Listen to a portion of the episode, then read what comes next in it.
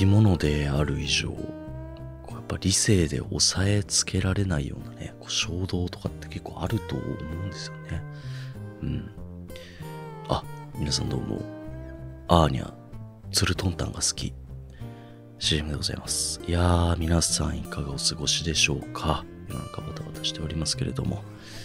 最近暑い日が続きますね。もう、まあ、これから梅雨に入って夏の順番だとは思うんですけれども、まあそこら辺もね、もうなんか変わってきてますよね、年々ね。うん、なんていう、普通のお昼のラジオみたいな入り方をしてるんですけれども。まあ、この天気の話とかも全く関係ないわけではなくてですね、これからの話。あの、日曜日結構暑い日でして、で、まあ、そんな日になると僕は結構銭湯とかに行ってこう汗を流したくなるんですよ。うんで、まあその日も、こう、じゃあ銭湯行くかっていうふうにね、まあ、男一人で思い立ちまして。で、まあ銭湯にこう歩いて向かったんですよ。うん。で、まあちょっとね、話がそれるんですが、銭湯行く時ってなんかさだまさしの神田川脳内で流れませんか？僕だけですかねああなんかねあなたの優しさは怖かったふうに思うんですよ私は赤い手ぬぐいをマフラーにして向かうわけなんですけれども でまあその向かってる途中であのまあなんかこう歩道といいますかねこう通りの横っちょを歩いていたら正面からこう犬を連れたマダムがやってくるんですよね。うん、で、犬の犬種はトイプードルなんですよ。茶色いトイプーで。まあ、いかにもなんか、吉祥寺マダムみたいなね。うん。まあ、僕なんかは借家なんでね、あの、ボロい家なので、まあ、安い、ね、料金で住んでますけれども、吉祥寺に持ち家持てるなんていうのはね、まあ、ある程度収入がないとできないと思うんですよ。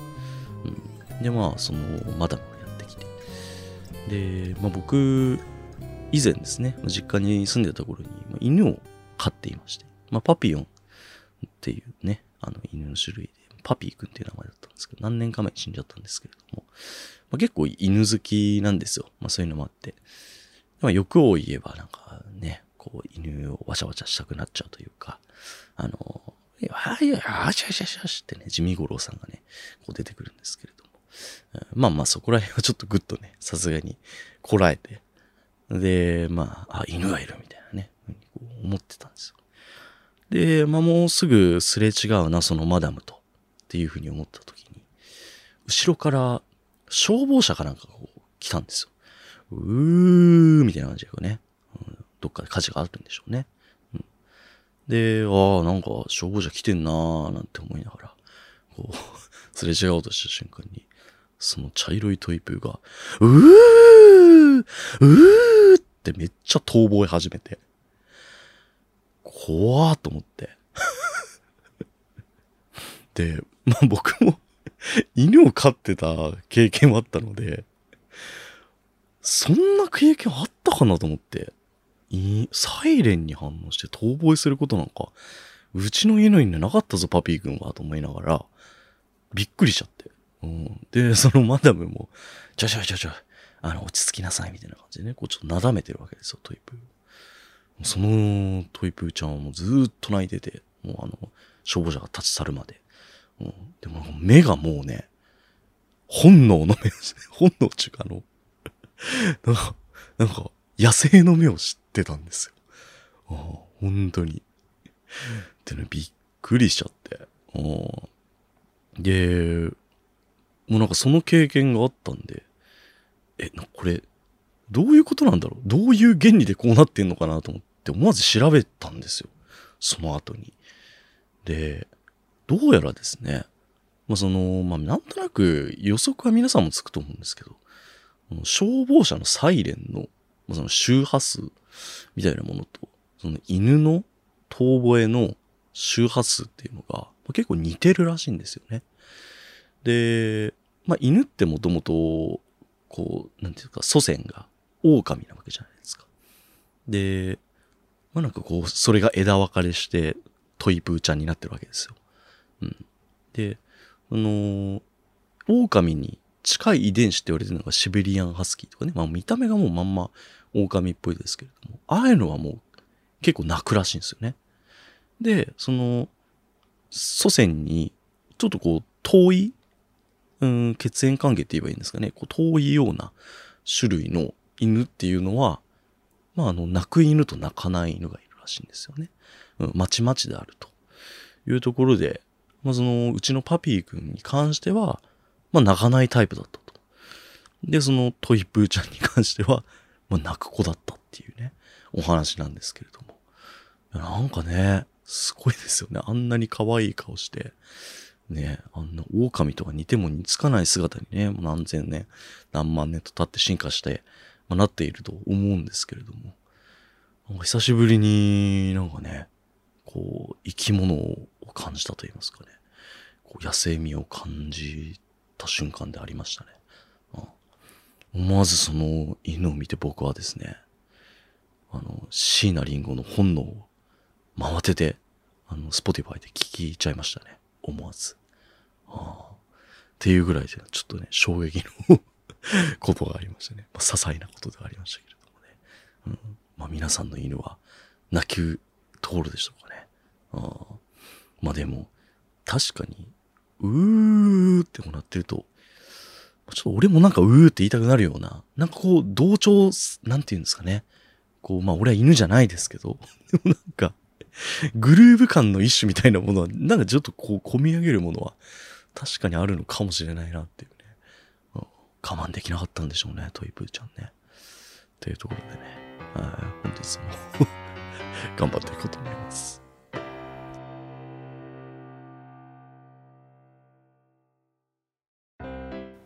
牛丼並盛りつゆだく。この番組は東京都は武蔵野市吉祥寺に住む独身アラサー男の私しじみがお送りするボイスエッセイです。もしよろしければサブスクリプションの登録よろしくお願いいたします。もし今押していただければいずれ月から放送できるかも。うーん。Go to the moon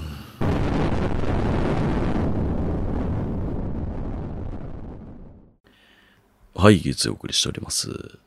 本日のメイントークにはなると思うんですけれども、まあ、ちょっとオープニングからの、こう、続編みたいな形に時系列的にはこうなるのかなっていうふうに思うんですが、あの、まあ、犬にね、犬の、こう、本能を目の当たりにした後に、無事、銭湯到着しまして、で、まあ、いつも通り、普通に風呂入って、サウナ入ったりとかして、で、まあ、その後外に行って涼んだりとかして、まあ、一通り堪能し終わった後に、じゃあ帰るかっていうことで、あの、まあ、脱衣所で、こう、またね、服を着始めた、いたんですけれども、ちょうど日曜日の夕方頃だったので、サザエさんが始まってたんですよね。オープニングが。まあね、国民的アニメで。もうサザエでございます。お魚くわえたってもう本当に、もうずっと変わんねえんだなって思いながら、こう、ちょうどね、テレビの横にも扇風機があるんで、それ涼みながらこう見始めたんですよ、なんとなく。うん。で、サザエさんを見るっていうのも、もうね、十何年ぶりぐらいですよ。本当にガキンジョの頃以来。で、まあ、なおかつ僕も家にテレビが、まあ、一応あるんですけども、テレビつけてないので、もう10年ぐらいテレビ見てないですよ。結構、あの、持ってないです、これは。うん、本当テレビゲームするときぐらいしか使ってなくて。うん、なんで、うわ、久しぶりだな。ちょっと見てやろうかなと思って見てたんですよ、サザエさん。うん。で、まあ、いつも通り、まあ、磯野家のね、え日常が始まり。で、まあ、ワカメちゃんがいて、カツオがいて、まあ、サザエさんがいてみたいな、いつものメンバーなんですよ。うん。で、僕がパッと見て、わっと思ったところが一つあって、このワカメちゃんの声が違うみたいな。うん。まあそりゃね、何十年もやってれば、まあ、長寿番組ですから、声優さんも交代すると思うんですけど、あまりにも、その先代とちょっと声違うなぁなんて思いながら、ああ、今こういう感じなんだと思って。思わず、ちょっとね、サザエさんの声優さんをね、調べてしまいました。ああ今どういうメンバーでやってんのかなみたいな。で、気になったんで、今僕の手元にですね、スマホがあって、ね、サザエさんね、やっぱご丁寧にまとめられてんですよ、サイトとかで。でね、データがこうあるんですけど。まあ、まずちょっと、ワカメちゃん行く前に、まあ、他のメンバー、ちょっと紹介します。はい。なんで俺が紹介するんだって話ですけど。まず、サザエさんですね。うん。サザエさん役の方は、加藤みどりさんという方がずっとされてるらしいんですよね。うん。でもずっとされてるってことは、やっぱそれなりに年齢いってて、今、80歳の方がされてる。うん。御年80歳ですよ。すごいですね。これで未だにあの、サザエさんの声変わらずやってるっていうのはすごいですよね。ああの、ドラゴン、ドラゴンボールの野沢雅子とかも、まあすごいなと思うんですけど、ちょっと、ああ、ちょっと年は取ってんだなっていうのは、なんとなく感じることありますけどね、まあ、さすがに、サザエさんと悟空だと発声の仕方が違うからね、やっぱ大変なんだろうなって思うけど、逆に。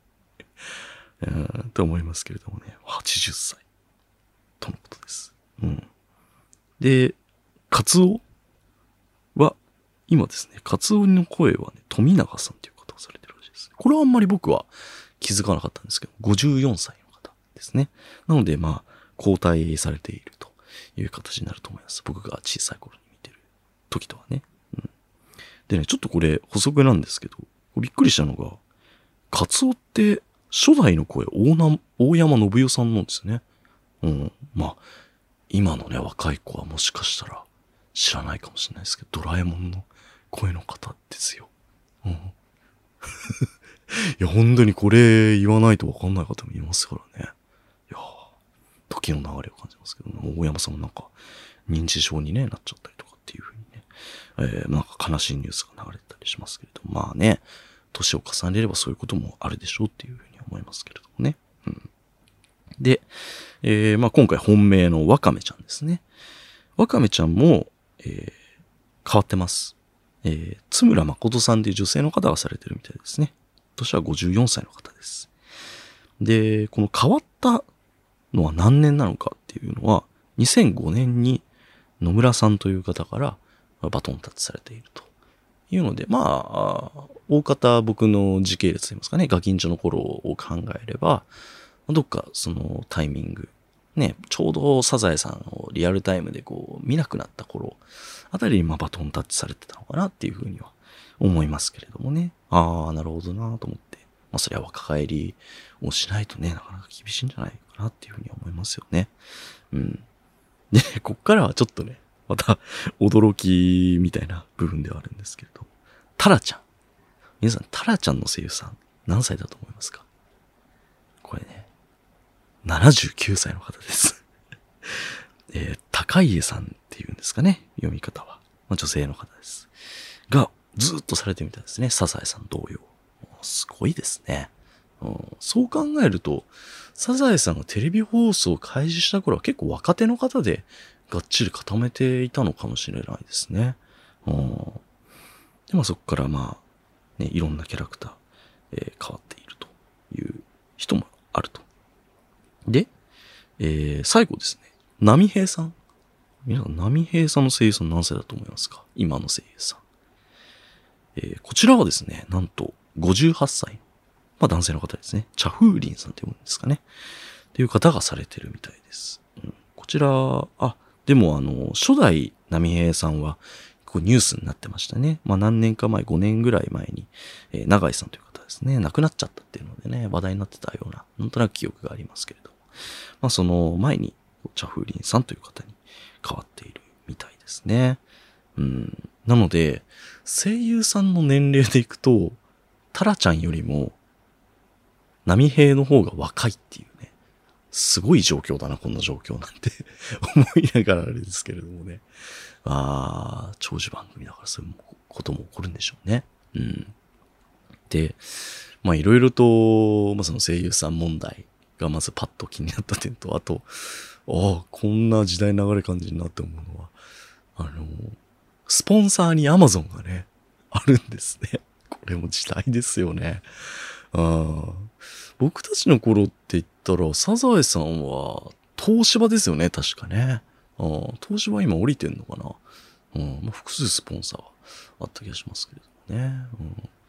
それでなんかあの、炊飯器が変わるとかなんかね、その、サザエさんもね、あの、あの、難しいところですよね。基本的に設定は昭和の設定だと思うんですけれども、やっぱみ、今の人が見てもらうために、こう、一部変えなきゃみたいな部分とかもね、そこら辺のせめぎ合いみたいな部分はあると思うんですけれどもね。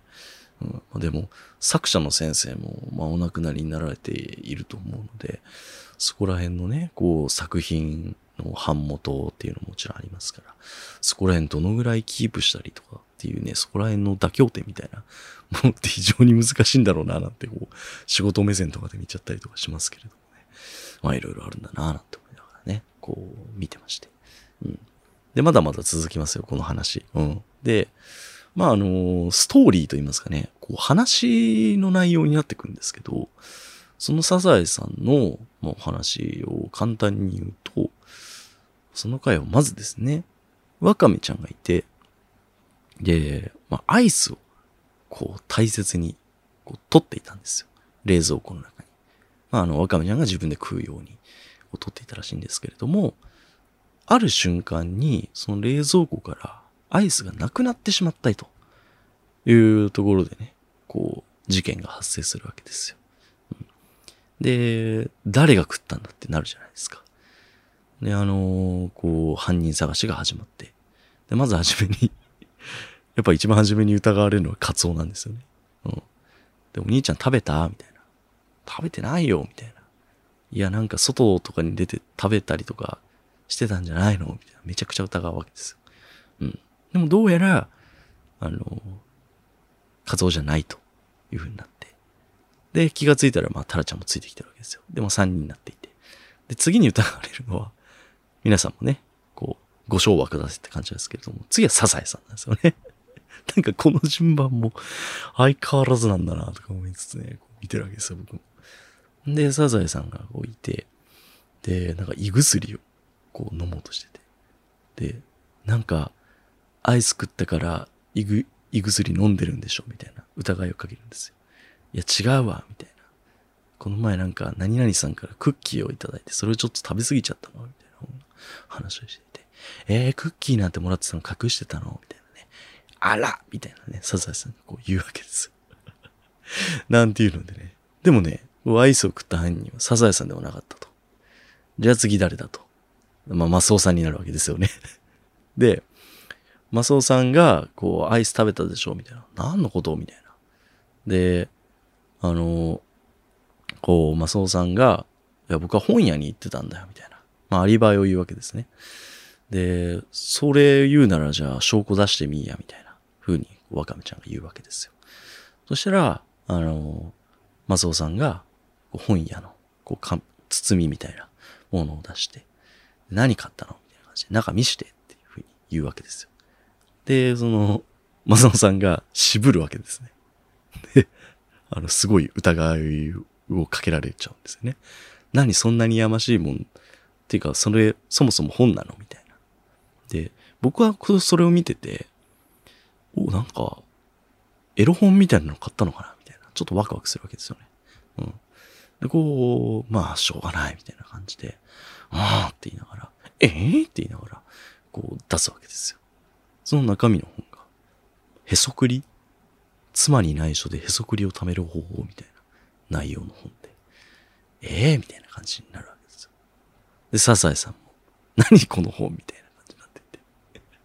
で、結局、まあ、あの、マスオさんでもなかったわけですよ。アイスを食った犯人が。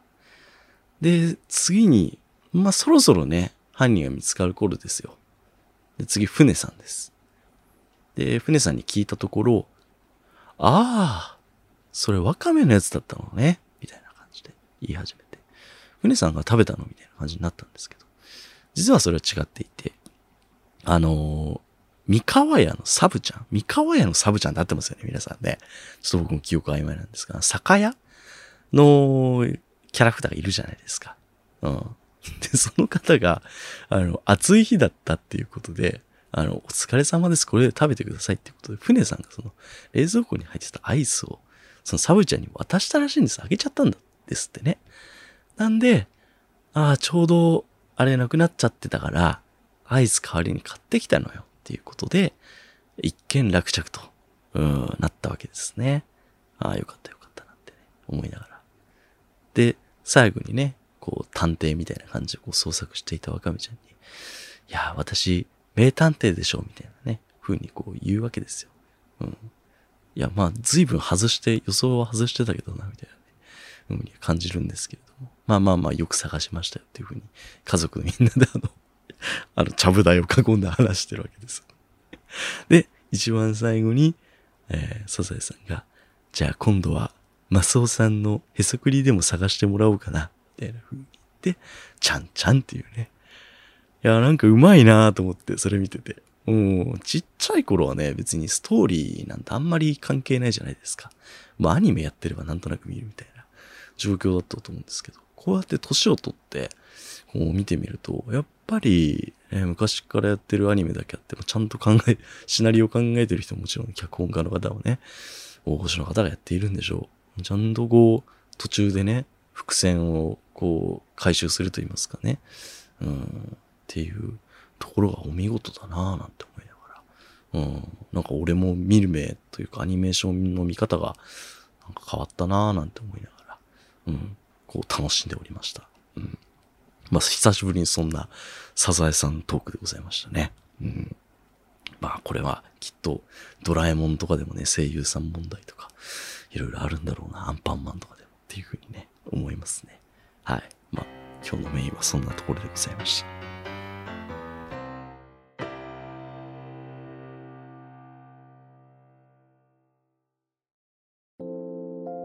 牛津高校首相のしじみです。このポッドキャストの特徴は、程よいテンポ感という名の微妙に間延びしたトークです。目標は独占契約を勝ち取って100億円を手に入れることです。絶対勝ち抜くぞ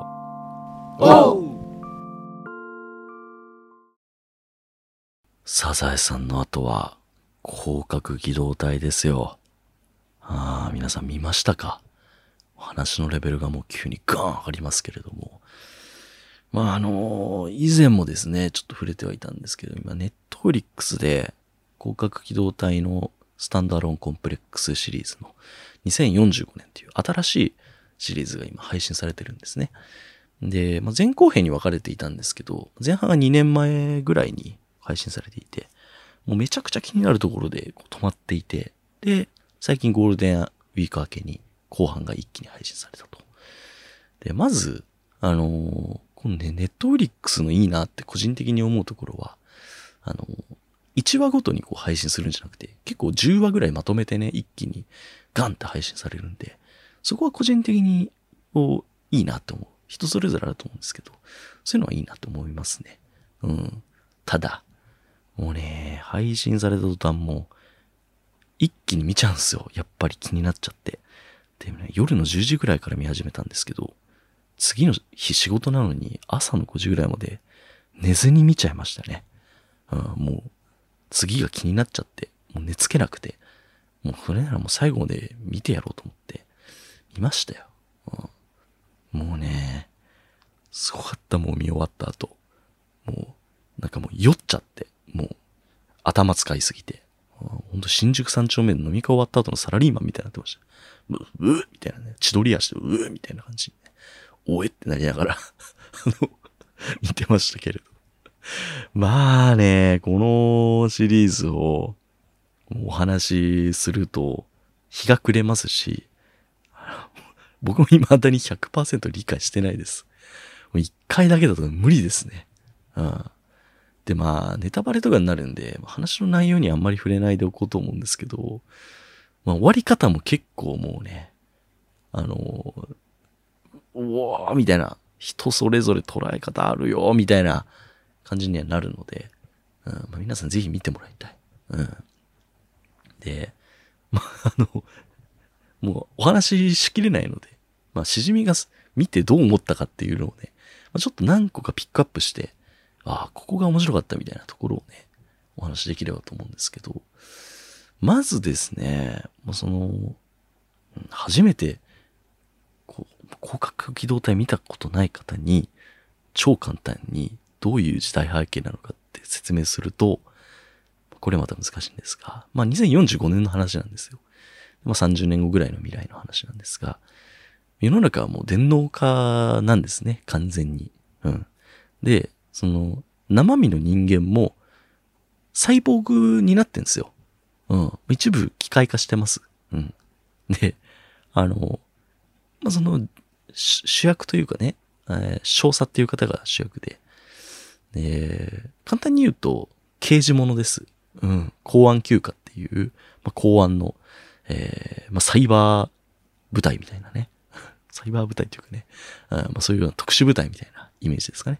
のお話なんですが、まあ、少佐主人公で。で、その方は、まあ、過去に事故があって、で、もう全身擬態なんですよ。まあ、つまり、100%に近いサイボーグなわけですね。脳みそとかは人間なんですけど。うん。なんで、めちゃくちゃ身体能力高いんですね。強いんですよ。うん。で、その、電脳攻撃とか、あの、もう超ウィザード級ハッカーなので、もうすごい相手の、あの、電脳に侵入したり、ハッキングとかしちゃったりしてね、あの、操ったりとかしちゃうんですよ。うん。まあ、文字通りなんかこう魔法使いみたいな、まあそういった、えー、キャラクターがいて。で、その、面白いなと思うのは、あの、その擬態の比率みたいなのも人それぞれ違ったりするんですね。で、少佐は100%近いサイボーグなんですけど、トグザ君っていうその部下はですね、人間に割と近い比率。あんまりサイボーグ化してないので、ちょっとこう、人間臭い部分があったりするんですよ。なんか古い銃を愛着を持って使っちゃったりとか、あとは思考パターンとかも、えー、より、まあ、今の僕たちに近いというか、うん、なので、非常にこう話を構成する上で、あの、こう僕たちに近い存在は割とトグサ君に置いてるみたいな部分は背景としてあると思うんですよね。で、まあその、こう、全身サイボーグの超人みたいな、えー、少佐がいるみたいな。うん、そこで、まあ、あの、こう、帰りというか、僕たちと繋ぎ合わせてくれるのがトグサ君みたいな 役割があると思うんですけど、だから共感する部分が多いんですよ、トグサ君に。まあ僕好きなんですけど、すごい。っていう、まあその、まあ人それぞれサイボーグの割合が違うみたいな部分の世界で。うん。で、その2045年の未来っていうのは、その戦争っていうのが、こう、もう経済活動の一種として考えられているんですね。で、これって結構 SF というか、まあ、未来、近未来を描いたものによくありがちで、あの、メタルギアとか、僕結構好きなんですけど、メタルギアの4とかも結構未来のことが描かれてるゲームなんですけど、そこでも、まあ、ゲー、えっ、ー、と、戦争っていうものが、まあ、AI 化と言いますかね、そういったもので、えー、まあ、し、こう、なんて言いますかね、支配されていて。で、まあ、その戦争し続けることによって、経済が発展していくっていうふうに考えられているんですね。で、まあ話戻って国家機動隊なんですけれども、まあそういった世の中になっている中で、あの、ポストヒューマンっていう、まあなんか、その変異体みたいなね、これもよくね、SF とかでよく出てくるんで、変異体っていうことはね、上等句なんですけど、まあそういうものが出てきていて。でもこれも、その AI が生み出した、なんかこう、変異体なんですよ。なんかもう自分で話してたら多分ごっちゃになりそうなんですけど。で、まあそいつは、まあ、一応敵とし、敵にもいるし、まあ味方にもいたりとか、まあいろいろごっちゃなんですけど、まあめっちゃ強いんですね、簡単に言うと。うん。で、やっぱり、そのもう電脳化みんなしてるんで、結局、その演算能力が高いというか、その処理スピードが速いやつがやっぱ強いんですよ。で、銃に狙う、銃で狙うにしても、全部、こう、ね、コンピューター制御ですから、その演算が速い分、全部弾避けられちゃうんですよね。うん。これはめちゃくちゃ強いと。まあそういう敵を、こう、新たに、こう、相手にしなきゃいけないっていうような感じになっているんですね。まあこれも、やっぱりね、こうやってコンピューターで支配された世の中になっていると、ある話ですよね。うん。シンプルにパソコンのスペックが高い方が処理速度が速いわけですから、それはシンプルに、まあこの現実世界の強さの序列になってるみたいなところもすごい面白いなっていうふうにまず思いました。で、あの、この広角機動隊シリーズ共通というか、あの、本当テーマでもあると思うんですけど、その、死生観というか、まあ、魂とか、あとは死の概念みたいなもの、その、非常に哲学的なんですけど、そういうところを問うっていう部分も今回されていて、で、まあ、その、まあ、魂の境界線みたいな部分ですよね。途中で、まあ、ある人が、こう、亡くなっちゃう描写があるんですけど、その人は、そのもう電脳に、もうなんかね、みんな繋がってるわけですから、一種の、なんて言うんだろうな、バックアップみたいなものが取れるんですよ。だからまあ、クラウド上に自分のその思考とか、経験とか、言動とか、まあなんかそういうデータみたいなものがバックアップされていて。で、現実ではこう、一旦死ぬんですけど、そのバックアップを、その、まあその擬態というかね、のものにまた戻すことによって、限りなくその死ぬ前の人に近いものに戻せるみたいな描写があって、でも、その、なんて言うんですかね。こう死ぬ前の記憶とかも、やっぱちゃんと持ってて。で、も結局、その心臓が止まっちゃったりとか、一回死んではいるんですよね。でも別に、何ら見た目も変わりないし、っていうことがあありまして、被害者の会みたいになってますけど。じゃあそれって、じゃあ死ぬ前と死ぬ後で何が違うのっていう、うん、ところがあるんですよね。だから、まあ、近い未来そういうのって起こりうるよなっていうふうに思うんですよね。今だって、その、死ぬ前にその人の音声みたいなものを録画して、録画とか録音して、で、その亡くなった後にも生きてる人が、あの、悲しまないようにその声が再生できるようになるサービスとかあったりとか、あとはもう分かりやすく言うと AI 美空ひばりとかね、紅白とかで話題になってましたけれども、そういうこともできるわけじゃないですか。まあ、それは延長線上だと思ってもらえるとイメージしやすいかなというふうに思いますね。まあ、そういう未来のその死生観みたいな部分っていうその倫理観みたいなところに触れる部分とかにも話してても俺もゲバ吐きそうですもん。今、新宿三丁目みたいになってますけど、そういう部分が描かれてるとか、そこがめちゃくちゃ自分の中でまずピンと面白いなっていうところがありましたね。うん。で、まあ、その、まあ、軸のその、この今回のボスみたいなキャラクターもいるんですけど、その子は少年なんですよね。で、このシリーズで結構、その魅力の一つとして思うのは、まあ、敵キャラもすごい訳ありというか、その、敵だと思えないんですよね。やっぱ、もう一つの正義があるというか、で、それも決して間違っていないんじゃないかなってこっちに思わせるんですよ。でも、やっぱりその少佐たち、まあ、その公安休暇は共安、公安休暇の正義を、まあ、持っていて、で、そのために戦ってはいるんですけど、結局こっちとしては、どっちもなんか言ってること正しいんじゃないかみたいな。確かにこ、こういう平和もあるし、まあ、こっちの言い分もあるし、みたいな。どっちの言い分もある。わかる。ああ、みたいな。そういう感じで終始進んでいくわけですね。で、まあ、その、そこも見てください。はい。で、ああ、もうちょっとね、無理ですね。ちょっとパンクしそうです、僕頭。あで、まあ、最終的に、まあ、その、みんな電脳化していることによって、その、ウイルスみたいなものにこう感染させることができるんですけど、まあ一種のそういうサイバーテロみたいなものを、まあスパムメールみたいなもんですよね。チェーンメールみたいなイメージですかね。どんどんどんこう広がるウイルスをばらまこうみたいな話にはなっていくんですけれども、結局、まあその、最後のオチとしては、そのウイルスが悪いものだったのか悪くないものだったのかみたいな、そういう問いになります。はい。もうそこだけにしとこう。もうそれ以上僕今無理だと思う、語ることが。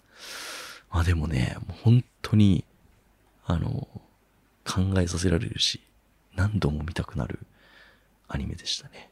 うん。まあなんか、賛否はいろいろあるみたいですけど、まあ僕は非常に広角機動隊シリーズっぽくて好きですけどね。非常にこう、答えが、こう、哲学的というか、人それぞれ持っていていいんじゃないかな、考え方を。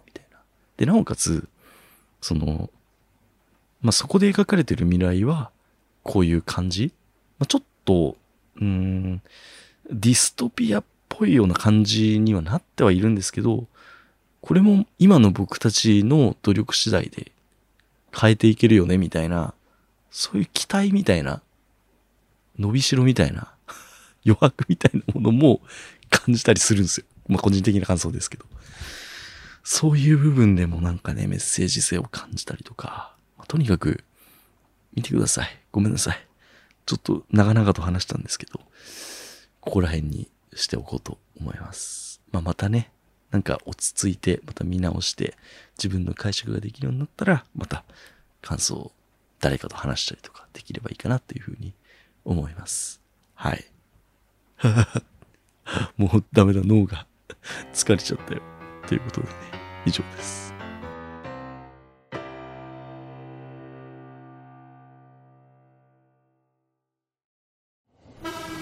牛つゆ。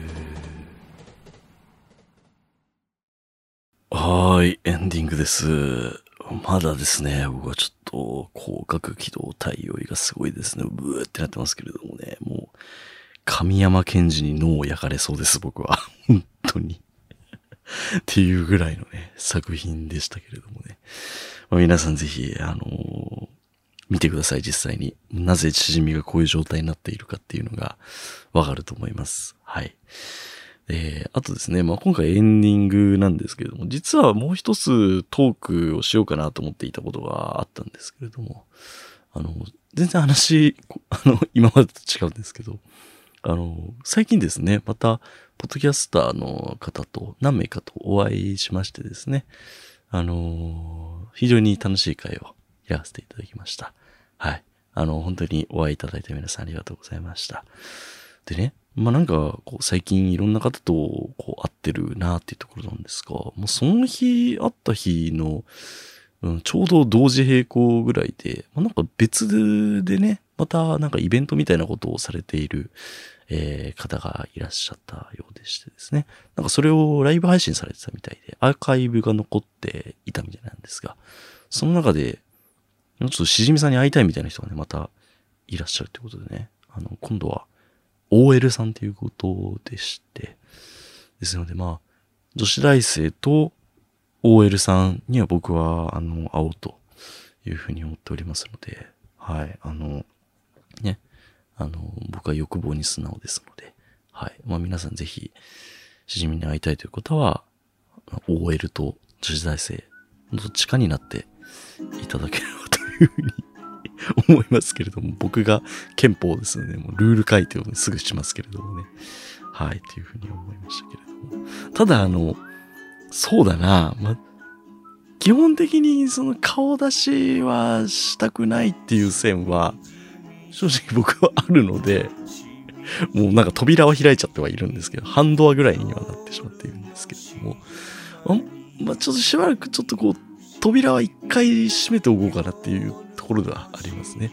前も言いましたけども、やっぱり、ちょっとあとね、あの、全員に会わなきゃいけないっていうところも非常に僕は、あの、基本的に人見知りですので、はい、あの、なんか社交的な性格ではないのでね、うん、なんか一元さんお断りみたいな感じになってしまって大変申し訳ないんですけど、うん、まあちょっと OL さんと女子大生にちょっと限定させて、もしくはまあ今まであった方に、まあちょっとしばらくはお会いするみたいな感じとかにしようかなとかいろいろ思ってたりはします。ですので、まあそこら辺も本当こっちの都合で申し訳ないんですけれどもね、あのー、まあさせていただければというふうに思います。はい。まあでもね、本当に楽しいからありがとうございました。はい、ということで、えー、Q2 では皆様からのご感想お待ちしております。Twitter でハッシュタグすべてひらがなで Q ツイートつけてご感想ツイートしていただけると幸いです。あとですね、Apple Podcast、Spotify のサブスクの登録ぜひお願いいたします。Apple では、えーレビューの書き込みもできますので、もしですね、この番組続いてほしいと思うのであれば、えーそういった書き込み、アクションのあるご支援いただければと思います。というわけで、えーここまでお聴きいただきありがとうございました。次回予告ですね。次回、牛つゆ、しじみ、擬態化。ありがとうございました。